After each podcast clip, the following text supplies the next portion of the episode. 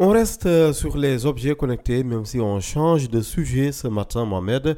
Si dans certaines parties du globe, l'heure est au combat pour plus de propreté dans les toilettes, ailleurs, la mode est plutôt ailleurs. L'on travaille à anticiper des maladies rien qu'en s'arrêtant sur la nature de l'urine, par exemple. Une étude réalisée par l'Université américaine de Stanford en Amérique euh, promettait déjà en 2020 qu'il était tout à fait possible de détecter une gamme de maladies comme l'insuffisance rénale ou le cancer de la vessie.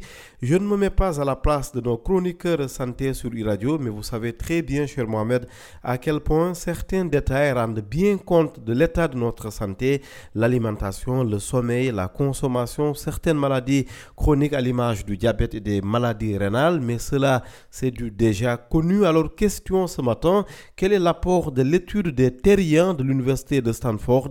Comme le souligne le média spécialisé huit demandes avec pour slogan pour changer d'époque, le modèle mis au point par l'équipe déploie deux technologies, une qui mesure le flux physique volume débit par analyse vidéo et un test par bandelette urinaire qui évalue une palette de biomarqueurs comme la quantité de globules blancs ou l'apparition de saignements. L'avantage des toilettes intelligentes est que contrairement à d'autres accessoires connectés, vous ne pouvez pas les enlever, pointe l'un des co-auteurs de l'étude. Tout le monde est amené à les utiliser, ce qui renforce leur potentiel pour détecter des maladies. Difficile de lui opposer un nom sur ce qui vient d'être dit au Sénégal. On est très en avant sur les toilettes intelligentes.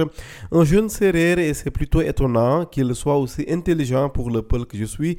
Mustafa Sen, formé en Chine comme ingénieur en hydraulique, a lancé un cabinet qui travaille sur ces questions de toilettes intelligentes que nous sommes allés visiter il y a un an au Mariste à Dakar. Donc, les choses arrivent à détecter des mouvements de leurs utilisateurs et anticiper beaucoup de choses que nous espérons détailler un jour avec l'intéressé ici même à l'antenne. Excellente journée à mardi, Inch'Allah.